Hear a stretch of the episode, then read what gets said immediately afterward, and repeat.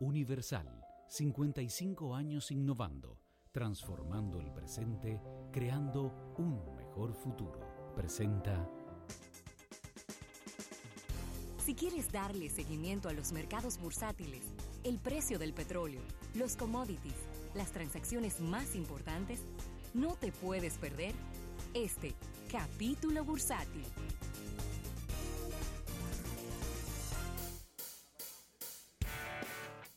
Mira, dar las gracias a nuestros amigos de Universal.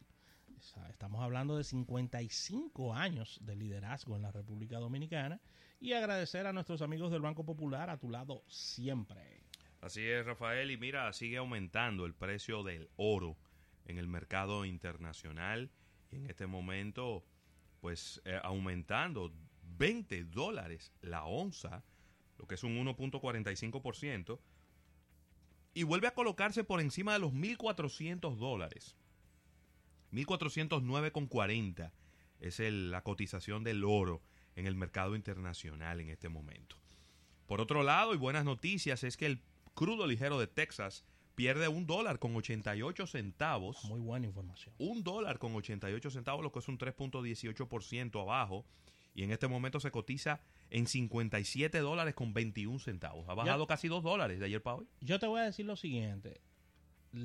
Mi, mi pronóstico, según lo que yo he podido ver, es que si todo sigue como va, va eh, es inevitable de que bajen los precios del petróleo. ¿Por qué? Las economías no se están calentando, todo lo contrario. Pero ven acá. Las economías se están enfriando. Pero óyeme, a pesar de que Donald Trump y Xi Jinping se reunieron y se dieron, se estrecharon las manos y como que se han tirado un ramo de olivo, eh, ¿tú, ¿tú, has visto que la economía mundial arrancó? No. Nadie confía en lo que Donald Trump dice. ¿Qué? No. Nadie coge prestado sobre la base de lo que Donald Trump diga. Hoy en día, 2019, mes de julio. Que tenemos que comentar lo de Huawei. Él cambió todo de nuevo. Claro, pero tú te crees. Pero fíjate cómo eso no ha afectado en nada. No ha afectado en nada. Todo se mantuvo igual. ¿Por qué? Porque ya el daño está hecho. Sí. Y es lo que hemos venido diciendo desde hace tiempo. Ya el daño estaba hecho. El daño a Huawei ya se lo hizo. Y tú puedes estar seguro que Huawei no está tomando esta, esta, esta, esta información a la ligera. Ellos lo están tomando con toda la precaución que deben de tomar. Ellos siguen, ellos siguen con el acelerómetro puesto en su sistema operativo y en todos sus lanzamientos y en todo lo que están preparando. Mientras tanto, mientras podamos vender a las empresas de los Estados Unidos, perfecto, le vamos a seguir vendiendo. Pero inclusive las mismas empresas de los Estados Unidos lo están tomando con pinza. Porque dentro de dos semanas de repente Donald Trump cambia. Y por eso es que es tan importante tener un jefe de gobierno que mande una señal clara y una señal en una sola dirección. Y no, no es el caso no, del pero presidente acá, Trump. Pero ven acá. No, no, no. Por otro lado, Rafael, en los mercados bursátiles de los Estados Unidos, todos hacia la baja en el día de hoy. El, el Dow Jones bajando un 0.05%, está en 26.702. El Standard Poor's 500 baja también un 0.05% y está en 2.962, mientras que el Nasdaq baja un 0.14%, pero se coloca en 8.079 puntos. Estos son los tres principales índices bursátiles de los Estados Unidos que en el día de hoy están ligeramente hacia abajo.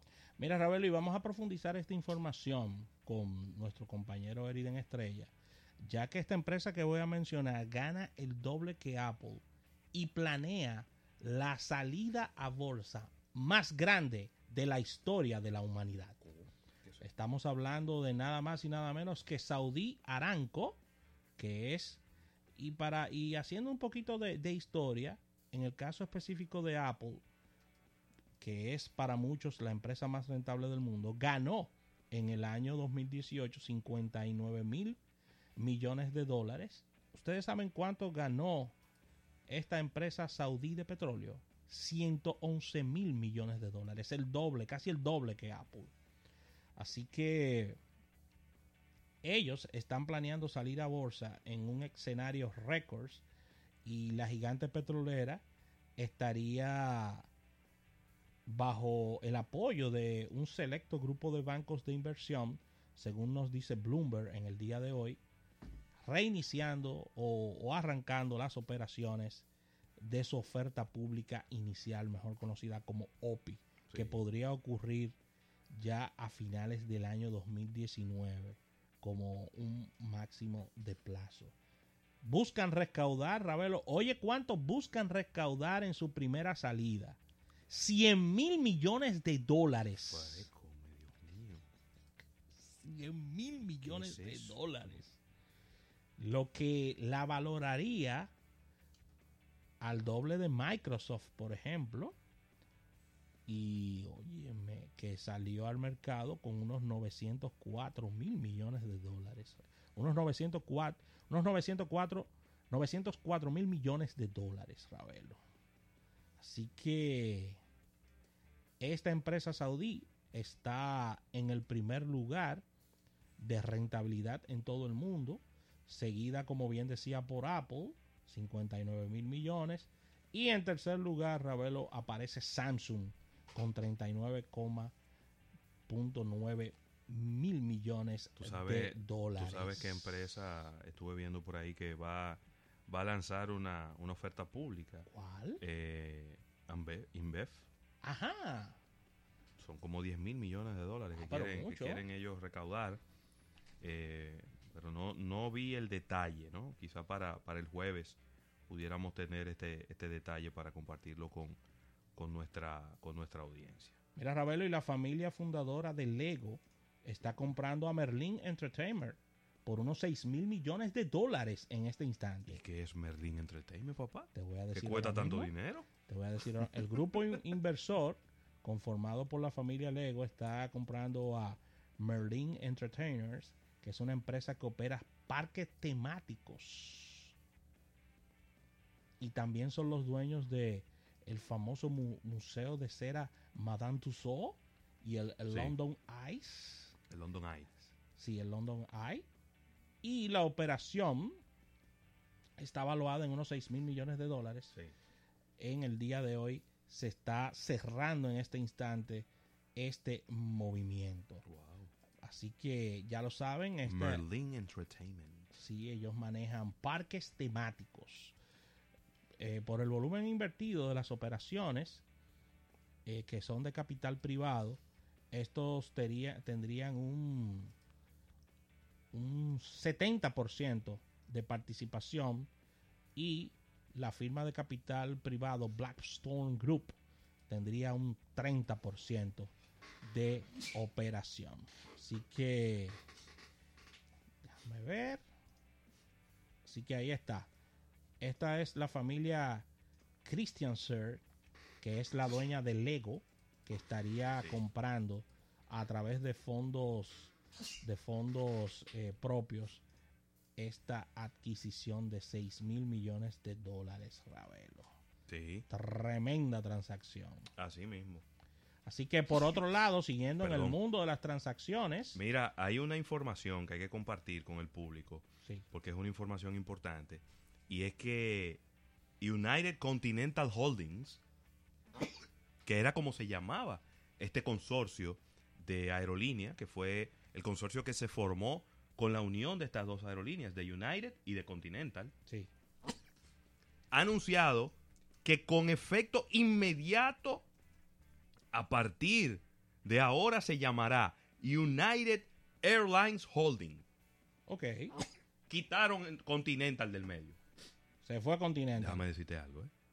Creo que fue una buena idea. Sí, demasiado largo eso. No, y además, tú al final no te quedaba claro si es United o es Continental. No, no te quedaba nada claro. Eh, tú no, no podías distinguir. Porque es que Continental fue una aerolínea muy grande. Sí, que, que causó un impacto muy fuerte, sobre todo en la comunidad de New Jersey, que es donde tiene, donde tiene su hub. Y entonces, y cuando United y Continental se unieron, al final prevalecieron los dos nombres. así mismo. Así que importante esta información. La verdad es que era, era necesario Claro. y, y qué bueno que llega en un timing correcto. Se fusionaron en el 2008, sí, se materializó finalmente en el 2010. eh, en el 2011 combinaron sus certificados de operador y ya Eh, en el 3 de marzo de ese mismo año fue el último vuelo de Continental y ya, Continental hay que pasar al olvido y que a partir de ahora todo es United. Todo es United. Mira, Roberto, y en una, tra- en una posible transacción, y, está, y entramos aquí en el mundo de la especulación, pero esto nos llega a través... Claro que sí. L'Oreal está negociando con Clarins la adquisición de su línea de marcas de perfumería. ¿Cuáles son estos perfumes? Nada más y nada menos que las marcas Ázaro y Mugren. Ah, ah, dos, buenas, dos buenas marcas. Estos pertenecen a la sombrilla hasta este instante de Clarins.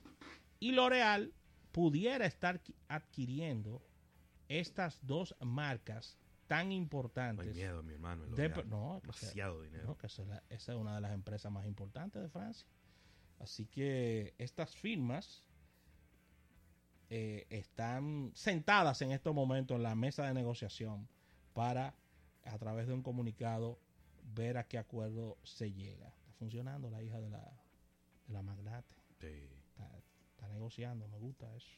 sí. Así que Ázaro, una línea archiconocida en No, la y República muy exitosa. y muy exitosa en la República Dominicana, pudiera estar siendo adquirida por los amigos de L'Oreal, Ravelo. Mira, aquí veo que se ha agarrado de manos a Kim Jong y al presidente Trump, Kim Jong-un. Kim Jong-un. Sí. Quiero conocer a su barbero y a su sastre y... ¿Eh? ¿Qué, ¿Eh? ¿Qué Yo creo que ¿Qué creas de los pantalones? sería, ¿Eh? ¿Eh? tremendo. ¿Eh? ¿Tú, no visto, tú- no has visto la moda? ¿Eh? Y los peinados. Tremendo entrevista. Tú sabes que él tiene, él tiene un tema, él tiene un defecto. Tiene una situación... Él tiene un pie más alto que otro. Ajá. Sí. Por lo tanto, él usa un zapato para corregir esa diferencia. Y por eso es que tú ves que los pantalones no son normales. Sí. Unos pantalones que van hasta el piso con unas, con unas, con unas piernas muy anchas Sí. para que no se vea el zapato que utiliza. Porque en estas culturas eh, asiáticas, el tema de los defectos congénitos y defectos físicos eh, tiene, tiene unas implicaciones eh, diferentes que para este lado del mundo y, por, y obviamente es el máximo líder político de un país. Entonces siempre se ha cubierto lo suficiente como para que no se le vean este tipo de, de defectos. Ahora, Roberto, Sí. ¿por qué cada vez que se reúnen siempre hay como una arenita, una raya en el medio, los dos vienen caminando? Es que, es que el presidente... zona- lo primero que te voy a decir, el presidente Trump no puede ir directamente a Corea del Norte. Sí, tiene que ser Porque una- es- eso, se ve, eso sería visto como una agresión para Corea del Sur. Porque recuérdate que Corea del Norte y Corea del Sur, a pesar de que tiene, han firmado una tregua, Sí, oficialmente están en guerra. no son enemigos. Oficialmente están en guerra. Sí, Es decir, no se ha firmado el- la paz entre ambos países. Lo que se firmó fue una tregua. Entonces, él tiene primero que ir a, Corea del, neut- a Corea del Sur no neutra. y de ahí va a la frontera. Entonces, en la frontera Hay una- frontera física, ahí, sí, como, sí. como un murito. Es como un murito que hay que brincarlo. Y entonces, pero también eso es para darle. Sí, pero que los dos comienzan a mirar para abajo, para la raya, como que hay una raya como Sí, dos entonces empiezan, eh, eh, eh, ahí hay una, una parte simbólica Sí, sí. de, men, cruza, eh, esto es el mismo país, pero que estamos divididos, y entonces cruza para acá, y entonces le da la mano, y entonces ven caminando conmigo. Ese tipo de cosas es, muy simbólico, es muy simbólico. Recuérdate que estamos en Asia, en Asia están ellos en Asia, ¿no? Sí, claro, claro. Eh, Asia es, eh, es el país de, los, de las simbologías. La- el continente, la región de las simbologías es Asia. Entonces todo eso, eso probablemente no ocurriría si tuviéramos de este lado del mundo, si tuviéramos en Europa. Pero en Asia sí. Pero Porque si- todo es una Y si él simbología. viene de este lado, entonces, el presidente Trump le, br- le brindaría unas hamburguesas, por ejemplo. Sí, pero que él no puede viajar. ¿eh? No, No, puede, no puede viajar. él no puede viajar. Sería, sería un dolor de cabeza desde el punto de vista de seguridad para un gobierno como el de los Estados Unidos Saldría- llevar Saldría llevar un líder eh, y eso le, ten- le traería unas implicaciones diplomáticas. Sí. No es lo mismo que Tr- Trump vaya allá y hable con él. Sí, sí, sí. Traerlo para acá, ya eso tiene otras implicaciones desde el punto de vista diplomático, al que yo no me voy a meter porque yo de eso no sé. No, no, claro. Gente que se claro. pasa años y años estudiando diplomacia, para uno ponerse aquí a hablar No, no, no, no, no, no, no, pero, te- pero, pero va por el camino correcto. es- Sí, Es un tema. es un Señores, tema. cuando, cuando, para que ustedes tengan una idea, los temas de seguridad. Cuando el presidente Trump gana las elecciones y se convierte en presidente electo de los Estados Unidos, Trump decide, una decisión personal, vivir en Manhattan, en una de sus torres, Sí, en la Trump Tower. En la Ahí Trump en Tower. en la Quinta Avenida. en la Quinta Avenida, él estaba allá arriba.